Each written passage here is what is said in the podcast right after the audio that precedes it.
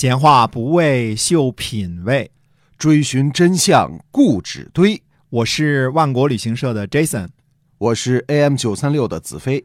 我们哥俩在新西兰跟您聊聊《史记》中的故事。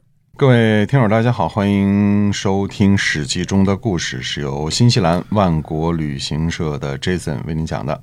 那我们跟大家聊聊最近这个代表关注的话题哈。哎，是的，现在这个疫情的事情啊，嗯，前面跟大家说过，今年呢一定会终结，啊、是，但是，嗯、到什么程度呢？现在很难说。嗯呃，现在的态度呢，是因为我是做航空的啊，嗯那么欧美的这个航空呢，已经恢复到了疫情前的百分之八十，哦，大部分恢复。也就是说，基本上英国、美国这些国家已经不把疫情当回事儿了，嗯嗯，就是完全没有了。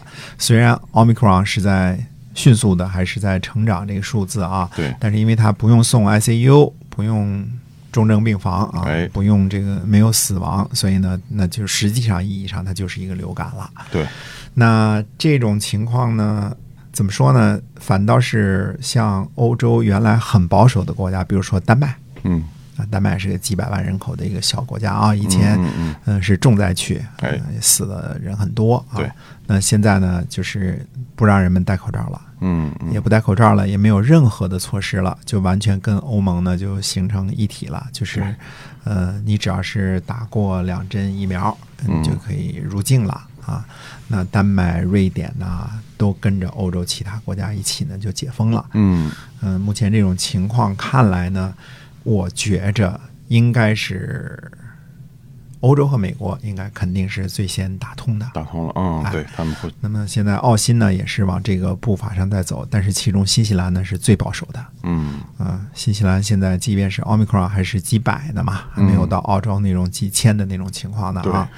所以呃，但是情况差不多，嗯、承认必须与病毒共存，嗯这是人类的一个选择。对总不能因噎废食，因此就不活了，是吧？是您说哎的没错。嗯，但是我估计，像我前面说的，中国的政策肯定还会更保守一些。嗯，真正的开放边境、取消隔离或者让大家自行在家隔离这种政策呢，嗯嗯嗯，估计比其他的国家会晚一些。嗯那环境我们要仔细看嘛，嗯，真正的不进重症病房，真正的没有死亡了之后，看仔细了再开嘛。哎一种我们是一个大国啊，这个人口众多，没错啊这个事情谨慎小心是好的。嗯，但是无论如何，我感觉着也不会超过今年了，这个疫情。所以等到明年这个时候，大家一定可以放心的来旅游了嗯啊。那么也希望大家来新西兰来看看，嗯对吧？要要选择选择我们万国旅行社哈。对的哎，，对的，一定要选择万国旅行社。没错还是讲《史记》中的故事啊好。那么说，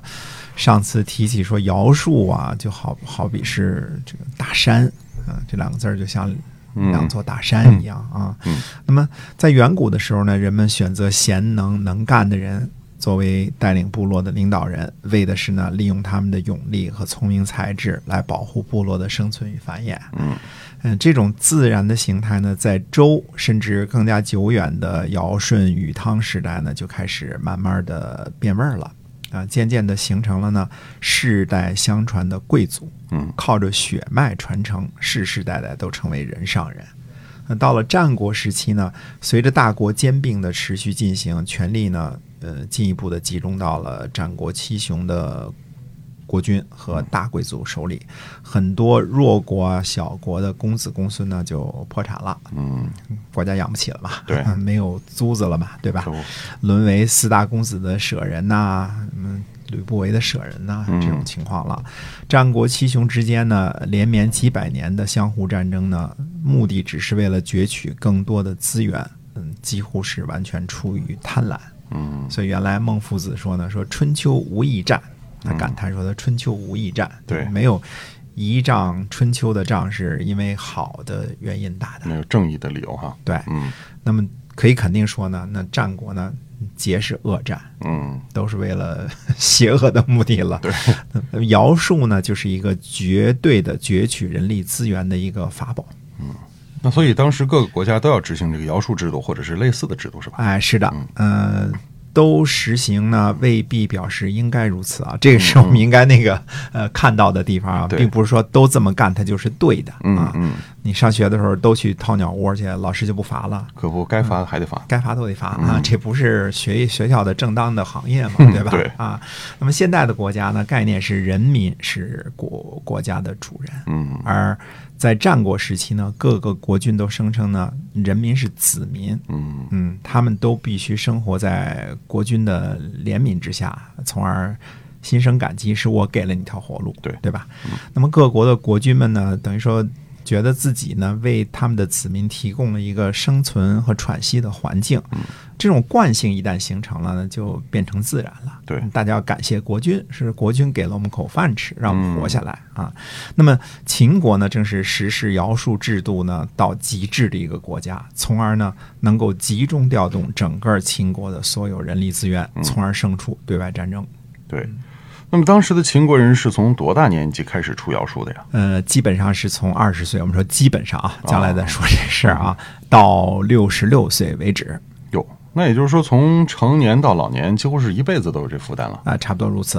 呃，我们之后呢再讲一些个徭戍的具体制度啊。大家需要知道的是呢，现在暂时知道的是呢，呃，绝大部分边户民所服的这个徭戍役啊为三更，也就是说呢，每一年要服四次的徭戍役。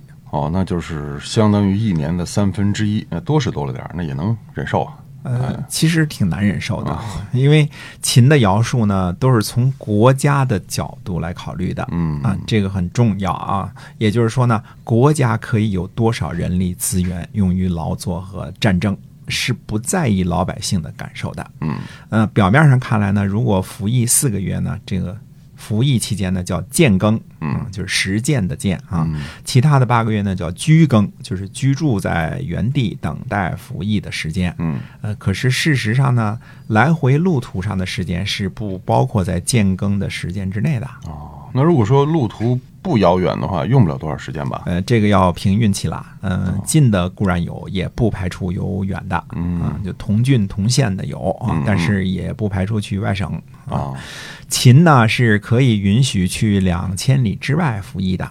那如果按照每天行走啊百里，嗯秦的允许徒行是百里，为了去服役一个月，来回路上也要各自消耗差不多将近一个月了。嗯如果走最远的路呢，差不多从开始就快到失期的这个状态了。嗯，嗯，如果不是连走带跑，就得迟到了，迟到就是罪过。对对对。嗯假如说是像这样的徭戍役的话，一年执行四次，那这一年几乎啥事儿都甭干了。呃，还好，无论是一年几更啊，三更也好，四更也好，八更也好啊，那么去外地的这个叫外徭，只是一次，而不是四次。那这样至少呢，还给农民留了些时间种地。那其他的三次呢，应该是在本县哦啊服役。哎，那么外出的这个徭戍是否就是说服徭役和服兵役啊？呃，大约可以简单的这么说，呃，称呼秦呐、秦称呼叫做什么呢？一年屯戍，一年利益。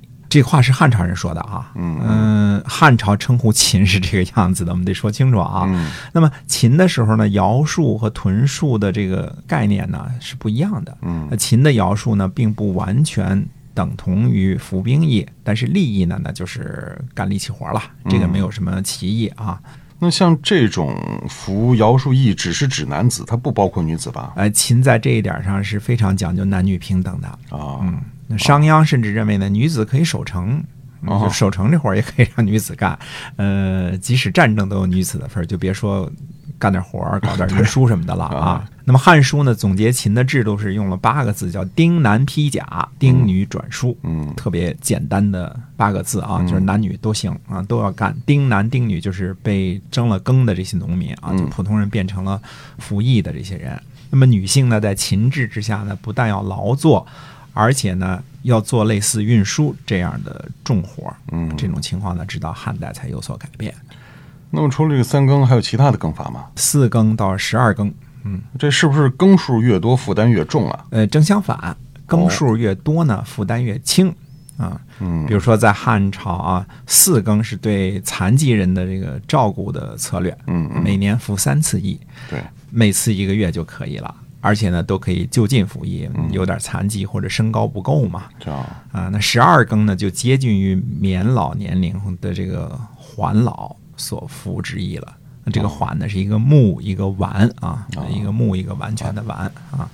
那是不是说十二更就是居更十一个月，建更一个月的意思？呃，不是，这个问题呢挺绕的啊。就更数呢是掌握在国家手中的人力资源部，嗯啊，服役的期限呢是一个月，这是确定的，嗯这是不变的。国家呢只是需要把所有的这个人力资源呢集中起来，分成几批出发，嗯而几更呢则是具体到每个编户民应该尽的义务。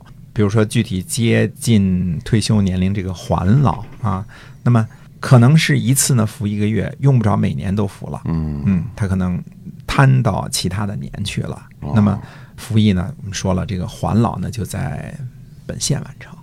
那秦为什么没有实行更加残酷的像一更和二更呢？呃，因为理论上没有可能，边户民的主要任务是种地啊，嗯种地给国家生产粮食啊。嗯如果实行二更，我们就别说一更了，就说二更啊，那就是说每隔一个月都要服役一个月，嗯对吧？嗯尽管其中有一次是外摇啊，那那这个加上往返已经占去三个月了，剩下的九个月还要再服役五个月，那庄稼肯定没人种了，对，对吧？所以秦汉呢徭戍的底线就是三更，嗯从来没见过有二更和一更，因为呃不可能比这个数字再夸张了。现在呢，大家也可以了解了，为什么秦的视觉爵位当中最高的等级是不更？因为一个获得了不更爵位的边户民，除了地比较多、房子比较大以外呢，相信还会拥有很大的幸福感。嗯，确实不更够幸福的了啊。哎，同时我们也理解了，说陈胜啊和吴广率领的戍卒九百人，为什么在大泽乡赶上一场大雨就要失期，就是耽搁任务了。对，因为路途是耽误不起的。那到了秦二世的时候呢，法律更加严苛。失期当斩，戍卒多逃亡，所以陈胜、吴广无论如何就不得不被逼着造反了。对，呃，不是陈胜、吴广愿意造反，实在是被逼无奈了。嗯，不然就砍头了哈。哎，所以这个徭戍啊，是一个很大的一件事儿。那么，咱们今天啊，这个《史记》中的故事，先跟大家就讲到这儿哈。我们下次节目接着讲，哎，接着讲。记得是由新西兰万国旅行社的 Jason 为您讲的。我们下次节目再会。再会。